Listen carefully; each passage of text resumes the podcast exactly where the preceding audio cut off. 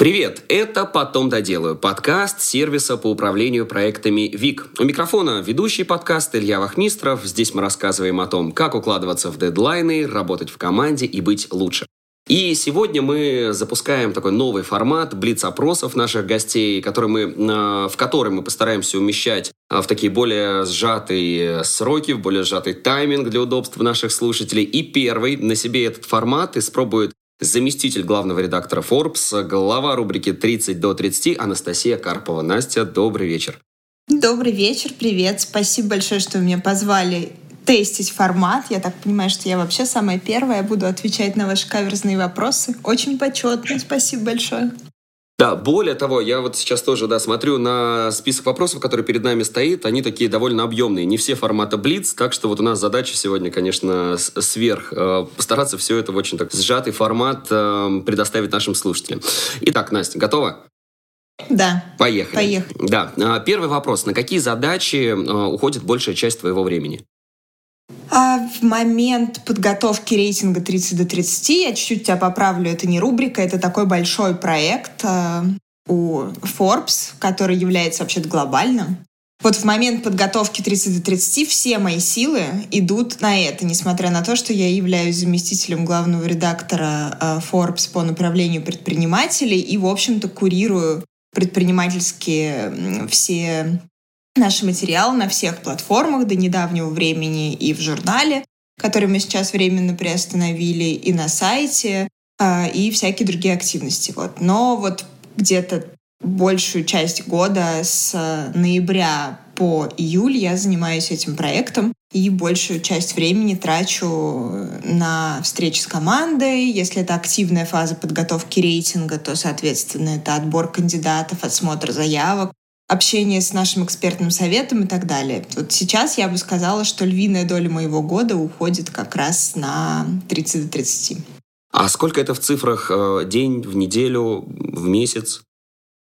Ох, ну, в момент подготовки рейтинга это full time, я бы сказала, вообще 24 на 7, с коротким перерывом на сон. Круто. А как управляешь командой? Сколько человек в твоем подчинении? Как происходит ваше собрание? Вот все вот эти нюансы.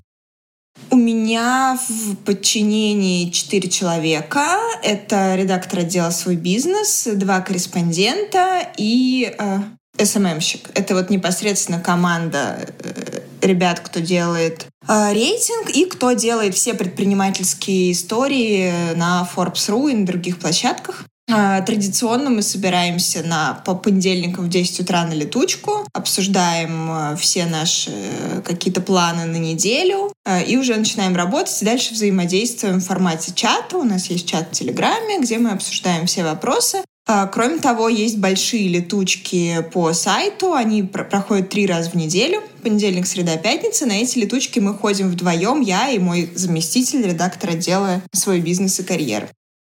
А, вот примерно в таком формате мы взаимодействуем.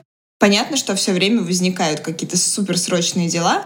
А, если необходимы какие-то звонки э, дополнительные, допустим, когда у нас идет 30 до 30, мы, безусловно, делаем еще летучку по 30 до 30, и иногда это несколько раз в неделю происходит. А, если вот как сейчас 30 до 30 у нас сейчас закончился, такой мы перешли в более спокойный режим работы, поскольку сейчас занимаемся только сайтом, созваниваемся вот раз в неделю на стандартную нашу еженедельную классическую летучку по утрам. А каких принципов или методологий в управлении придерживаешься и почему? А, я придерживаюсь э, принципа, что э, мои коллеги, даже те, кто находится у меня в подчинении, они прежде всего коллеги, а не подчиненные. И мы всегда взаимодействуем на равных. То есть я э, никак, э, кроме того, что я просто отвечаю за конечный результат, э, никак по-другому не проявляю какие-то свои амбиции начальника, скажем так. Мне важно, чтобы мы работали как э, одна, как одна команда, да, как люди, которые просто выполняют разные задачи внутри одного большого проекта. Мне кажется, что это, на мой взгляд, наиболее эффективный метод управления командой, чем какой-то жесткий жесткая история, когда ты приходишь, стучишь кулаком об стол и говоришь, что я начальник, а вы, ну, сами знаете, как продолжить эту фразу. Поэтому а, но здесь а, важный момент. Мне кажется, что такой метод управления командой, он работает только тогда, когда все ответственно подходят вообще к тому, что они должны делать. Мне, наверное, в какой-то мере повезло, потому что моя команда супер ответственная, все классно выполняют свои задачи. Если что-то идет не так, это не потому, что кто-то там забил или не стал что-то делать, да, а из-за каких-то внешних факторов. Я уже, в общем-то, очень много лет э, придерживаюсь этого метода, и вот в моем случае он классно работает. Потому что мне кажется, что когда у тебя очень молодая команда, и ты по возрасту, как руководитель, не сильно старше всех остальных, э, а может быть даже и младше кого-то, то вот такой какой-то жесткий метод э, управления, он не очень работает, ну, на мой взгляд. А вот э, все-таки хочется спросить, всегда ли этот гуманный способ работает? Или бывают иногда сбои, ну вот что хочется иногда кому-то напомнить об ответственности должной, которая должна присутствовать? Ну, безусловно, бывают. Но, наверное, за последний год в моей команде это был там один раз. А, и то э, иногда, мне кажется, руководителю кажется, что там что-то пошло не так, потому что кто-то забил. Но когда ты начинаешь ругаться, а потом разбираться, выясняется, что это не всегда так. Иногда какие-то там внешние факторы срабатывают, ты об этом не знаешь. И до тебя все это доходит как невыполненная задача.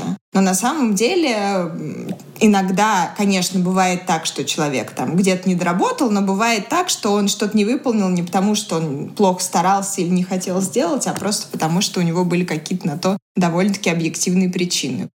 Вот. Но иногда было, было в моей практике такое, что я писала в чат, что я сейчас всех лишу премий, если задача не будет выполнена. Насколько быстро была решена задача?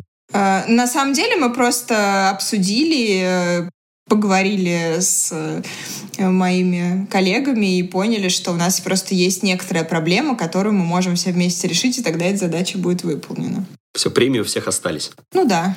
А, Все-таки тогда какие трудности можешь выделить э, в управлении командой как с ними справляешься как руководитель? А, мне кажется, что самые большие трудности это всегда какая-то межличностная коммуникация. Понятно, что все мы люди, у всех бывает плохое настроение, у всех там бывают какие-то не те дни и так далее. Мне кажется, вот мои, у меня основные трудности бывают э, с новыми членами команды, потому что ты как раз э, притираешься там друг к другу, пытаешься понять, как, э, как человек комфортно работать, как комфортно работать э, тебе и как вообще работает твоя команда. Вот из последнего могу такой пример привести. Мы, у нас была вакансия, мы наняли просто очень классного корреспондента, с которым раньше работали на фрилансе, она у нас проходила практику. И она супер круто работала, то есть это был человек, который там за три месяца испытательного срока не сорвал ни одного дедлайна, все делал четко и вовремя, всегда был на связи, отвечал на вопросы. Когда же закончился испытательный срок, она нам сказала, что сори, но я не могу с вами работать, потому что для меня это очень стрессово. Я просто ответственный очень человек э, и старалась ничего не нарушать, никаких дедлайнов. Но мне было очень тяжело, я за эти три месяца жутко выгорела. И пришлось ее отпустить, хотя было очень-очень жалко. То есть нам казалось со стороны, мне, там, и моему заместителю, что все классно. Вот пришел такой человек, который супер четко выполняет все наши требования. Оказывается, для нее это был огромный стресс. Мы вовремя об этом не поговорили, и когда уже э, стали предлагать ей там поменять формат после трех месяцев испытательного срока, человек уже настолько выгорел, что он уже был не готов внутри нашей команды как-то адаптироваться. Поэтому мне кажется, что важно всякие проблемы обсуждать, когда они возникают. Ну, хотя мы не поняли, что возникла проблема. Вот, к сожалению, корреспондент с нами не поговорила про это. Если бы, наверное, она э, сказала, что у нее есть такая проблема, как-то попытались ее решить.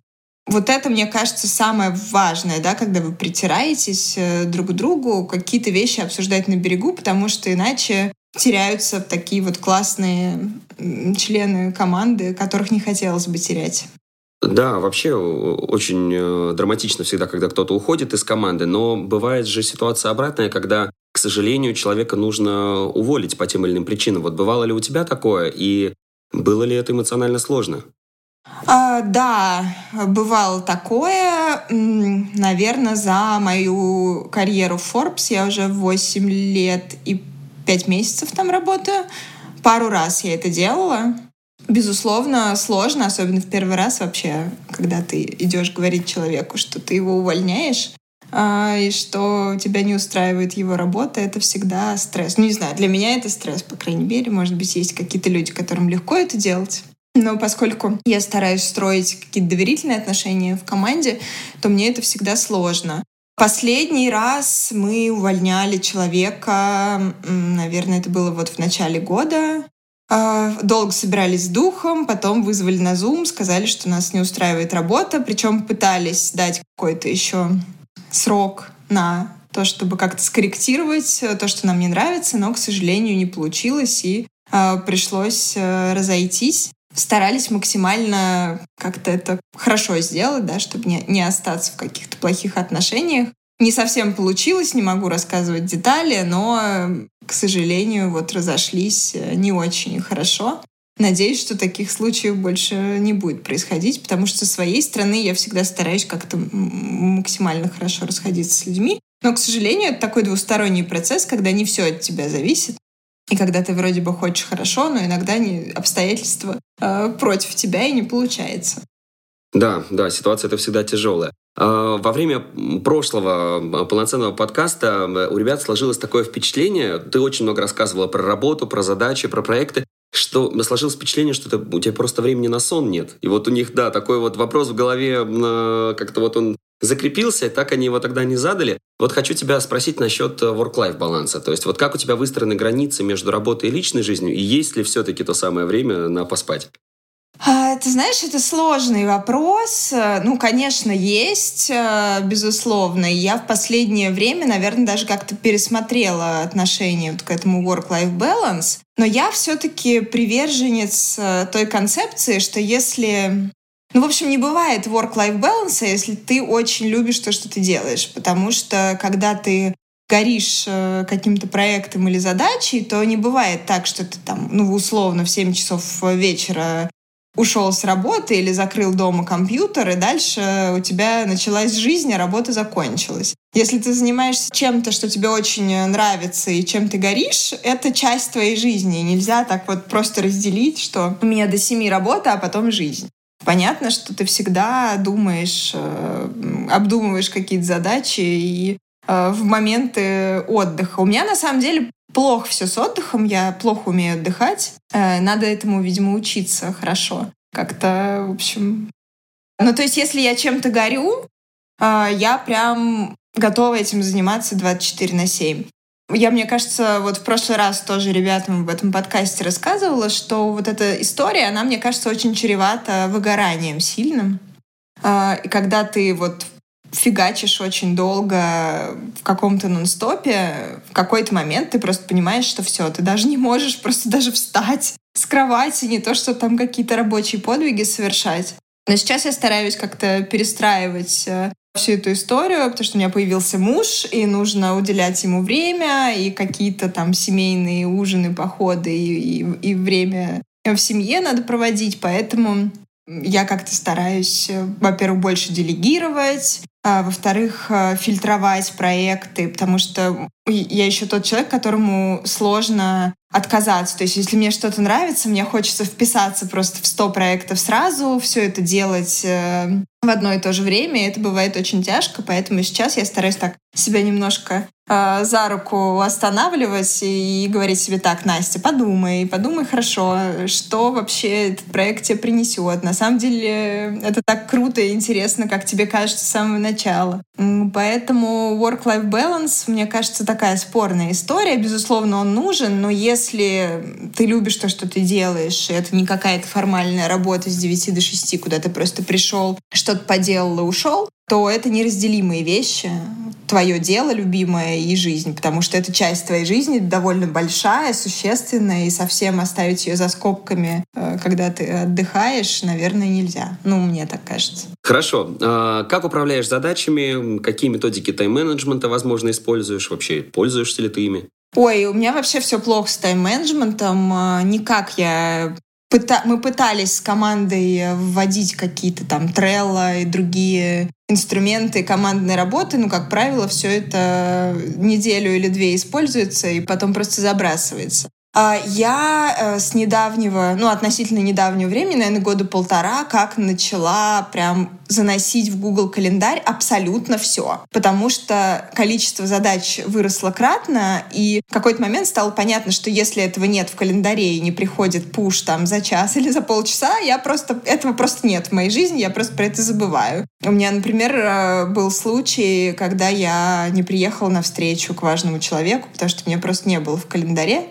И э, мне звонит э, помощница и такая, где вы, Анастасия? А я где-то вообще на другом конце Москвы, потому что у меня просто не было этого в календаре. А, был очень активный период э, на работе, очень много было всего, каких-то задач, встреч и так далее. Я просто про это забыла. Один раз я просто не приехала на запись собственного подкаста, потому что тоже продюсер подкастов не отправил мне в календарь встречу. То есть такие факапы случаются, и поэтому вот с тех пор я просто все, абсолютно, каждый звонок звонок, вот даже какую-то мельчайшую задачу, которую мне нужно сделать, я заношу в Google календарь, а, потому что если ты не занесешь, то, например, можно еще какие-то там две, две задачи поставить на одно и то же время, и потом приходится все это двигать. Вот, поэтому э, мой самый такой вот, наверное, эффективный, календ... Э, эффективный инструмент — это Google календарь банальный, потому что если не записал, то не сделал. Ну и плюс я в заметках в телефоне веду какие-то списки, там, допустим, не знаю, списки постов, которые мне нужно сделать в соцсетях, какие-то списки задач, иногда на бумаге записываю, просто в блокноте.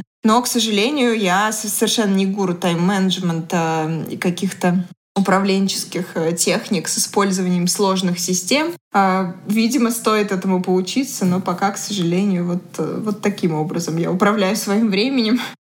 Э, слушай, вот интересно про ту ситуацию, когда у вас встреча все-таки не получилась, да, из-за того, что не была просто забита в календарь. Насколько понимающие сейчас относятся люди к тому, что действительно ритм очень-очень быстрый у всех, и просто бывает, что вот банально ты не поставил себе заметку в календаре, действительно, вот может такая ситуация произойти. То есть насколько с пониманием относятся сейчас э, партнеры в этом плане? А, да на самом деле, мне кажется, это очень сильно зависит от человека. Понятно, что все очень заняты, и для кого-то это может стать большим стрессом, что просто человек не пришел на встречу. Но у меня в той ситуации как-то все неплохо разрулилось. Мы просто переназначили встречу, я там миллион раз извинилась, и просто встреча состоялась через неделю, по-моему, или через несколько дней, поэтому все было нормально. Но мне кажется, что в целом надо быть готовым к тому, что люди могут отреагировать э, и очень жестко, и вообще совершенно каким-то жестким образом. Ну, потому что понятно, что у всех в Москве день расписан по секундам, естественно, круто было бы уважать э, время друг друга, но, к сожалению, иногда возникают вот такие моменты. Не потому, что ты э, там как-то забил и хотел обидеть человека, а просто, ну, вот так вышло. Что поделать? Э, сегодня мы во время, когда разговаривали про work-life баланс, ты начала говорить уже о том, что стараешься больше делегировать, потому что хочется уже и семье больше времени стараться уделять.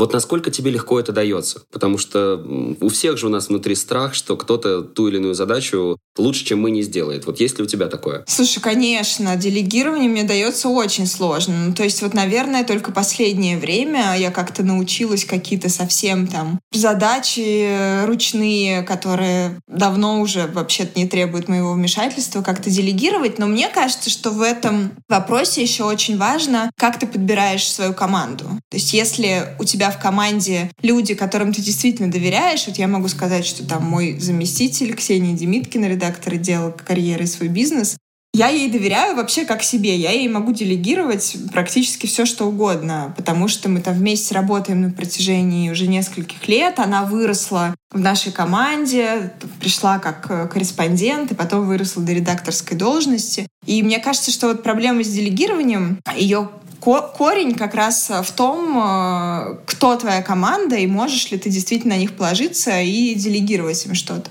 Вот, но мне это иногда сложно сделать. Понятно, что вот моменты каких-то очень э, важных историй, типа выхода рейтинга 30 до 30, у меня включается там какая-то обезьянка в голове, которая говорит, так, нет, ты должна каждую справку из ста проверить сама, вычитать. Но понятно, что это какое-то безумие, и нужно делегировать и доверять людям, потому что иначе ты просто будешь сыпаться на каком-то ручном управлении, куча задач, которые понятно, что не требуют совершенно никакого твоего участия. Невозможно руководителю делать все, там, начиная от задач стажера или еще более того, там, не знаю, секретаря и заканчивая какими-то управленческими вопросами, просто сойдешь с ума. Вот мы, кстати, плавно и к следующему вопросу подошли по поводу э, шоу 30 до 30. Вот э, скажи, как ты готовишься к интервью? А как ты борешься с волнением? Есть ли оно у тебя, это волнение? Либо сейчас его уже стало меньше? Вот какие-то, может быть, такие закулисные секреты, если можно. Мы сейчас говорим про видео? Да, да, да, да, да про видеоформат. Хотя есть, а для тебя есть различия, да, вот в, в подготовке? Там, там сложнее, тут проще. Ну, если это какой-то формат интервью просто для подзапись на диктофон, то мой многолетний опыт, э, естественно, уже как-то сделал свое дело, и какой-то страх я поборола. А с видео я активно начала работать, наверное, год назад. И, безусловно, огромный страх камеры, конечно, у меня был, потому что я никогда не работала на телевидении. И вообще очень было страшно. Я просто, знаешь, начинала с героев, с которыми я очень хорошо знакома. То есть с которыми я прям у нас супер коннект в жизни, мы близко знакомы, мы сто раз уже обсуждали те самые темы, которые мы собирались обсудить на видео. Понятно, что самые первые выпуски там видно и растерянность, и какое-то неумение работать с камерой, ты не понимаешь, куда тебе смотреть, э, там, что тебе говорить и так далее. Забываешь слова, но э, мне помогла техника, кто-то из продюсеров наших мне ее подсказал, забыть, ну, постараться забыть, что есть камера. Или там э, представить себе, что камера выключена. То есть просто общаться с человеком так, как будто бы этой камеры нет. Потому что самая классная история — это когда камера как бы подсматривает за тем, что делают герои, да. То есть это не какая-то прям вот такая публичная на нее игра, а вот просто делать вид, что ее нет. И мне это очень круто помогло, в том числе в работе над нашим сериалом с ОККО. Мы сняли в этом году большой сериал про героев 30 до 30 с платформой ОККО. И я была ведущей этого сериала, э, и моим соведущим был Алексей Пивоваров, который задавал мне вопросы. Понятно, что Алексей очень профессиональный человек, который работает с камерой огромное количество лет. И, конечно, мне было, с одной стороны, очень страшно, но с другой стороны, он как-то в кадре так меня поддерживал, как новичка, а, работать с камерой. И, наверное, вот все эти наши выпуски, которые мы делали для Ютуба, они как-то помогли мне совладать с этим страхом и научиться немножко работать с камерой. И этот опыт очень пригодился мне вот в момент съемок нашего большого сериала. А вообще, что тебе ближе? Это выступление, съемки, общение с людьми или, может быть, наоборот, офисная работа, то есть это вот какие-то редакторские задачи, там, копирайтинг, управление, вот что, где ты чувствуешь себя более органично? А, ты знаешь, э, это какая-то очень переменчивая история. То есть в начале моей карьеры я очень себя органично чувствовала с текстами, да, то есть там написание, редактура текстов. И вообще, наверное, сейчас может сложиться впечатление, что там публичные выступления — это супер мое, потому что я там на Ютубе, в сериале «Сока» много выступаю, много модерирую каких-то мероприятий, но на самом деле мне было очень страшно на первых этапах выступать публично, что-то делать на камеру. Но в какой-то момент я поняла, что для моей карьеры это важно, и просто стала как-то бороться с собой. И сейчас, наверное, вот публичные выступления, я чувствую себя в них очень органично, мне это нравится. А, общение с людьми, безусловно, мне кажется, это вообще какой-то ключевой элемент работы журналиста и медиа-менеджера, потому что, ну, иначе никак. Ты не, не можешь работать в этой профессии, когда ты не умеешь или не любишь общаться с людьми. Еще я очень люблю э, соединять людей. И мне кажется, у меня это неплохо получается, когда у кого-то есть какой-то запрос, э, и мне нравится подумать, кто из моего нетворка был бы полезен этому человеку, и как-то знакомить хороших людей. Мне кажется, это тоже такая вот классная задача, и так, одно из тех моих амплуа, которые мне самой очень нравится. Супер. А, несколько последних вопросов у нас осталось. Больше, наверное, не про работу, а про отдых. Если у тебя есть э, свободное время, что ты выберешь? Почитать книгу или что-то посмотреть? Или, может, пообщаться с кем-то? Ну, здесь э, зависит от э, моего состояния. Либо почитать книгу, либо пообщаться. Угу. А какие у тебя хобби? Как обычно проводишь свободное время? А, мое такое просто хобби, краш последний год — это вейксерфинг. Я все свое свободное время летом сейчас провожу на доске. А, я купила доску свою, потому что сложно прогрессировать, когда ты каждый раз прикатываешься к новой прокатной. А, и меня сейчас это прям очень увлекает, причем не только сам процесс, но и вообще вся философия вексерфинга. Меня год назад поставила моя близкая подруга. И вот у нас такой есть классный досуг теперь совместный, потому что мы дружим семьями, часто ездим куда-то э, отдыхать вчетвером э, и катаемся на вейке. Нам это прям очень нравится. Поэтому вот из моих таких последних хобби, наверное, вот вейксерфинг. Круто. А, продолжаешь ли обучаться в настоящее время? Если да, то какие навыки прокачиваешь и что помогает обучаться?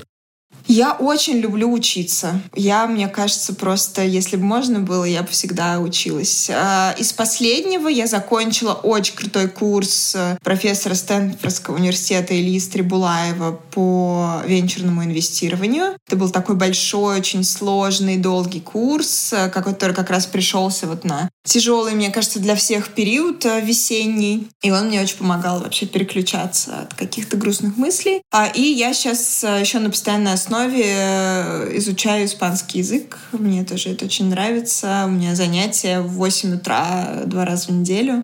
Э, вот, вот пока такие у меня обучения, но сейчас, кстати, думаю над каким-нибудь курсом по лидерству или по управлению командой. Мне кажется, что было бы круто вот эти навыки тоже еще раз прокачать. Круто. Ну и последний вопрос наш традиционный по поводу книг.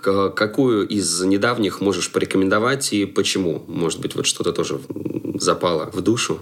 Могу порекомендовать э, последнее, что прочла, правда, вот самое последнее, книгу «Приемник» Михаила Фишмана. Она вообще не, не по моей специальности, но на фоне всех э, происходящих последних событий как-то захотелось э, разобраться в политических процессах, и мне кажется, это очень классная книга, которая рассказывает про историю России за последние 20 лет, э, даже 30 и хорошо раскладывать все по полочкам. Она вот такая толстая. Я очень долгое время перед тем, как за нее взялась, вообще не могла концентрироваться на чтении, хотя безумно люблю читать книжки. И проглотила ее просто за несколько недель, там, по-моему, 750 или что-то около того страниц. Э, вот. Но, наверное, какие-то книги более специальные по тем, чему я занимаюсь, могу какой-то список вам потом прислать.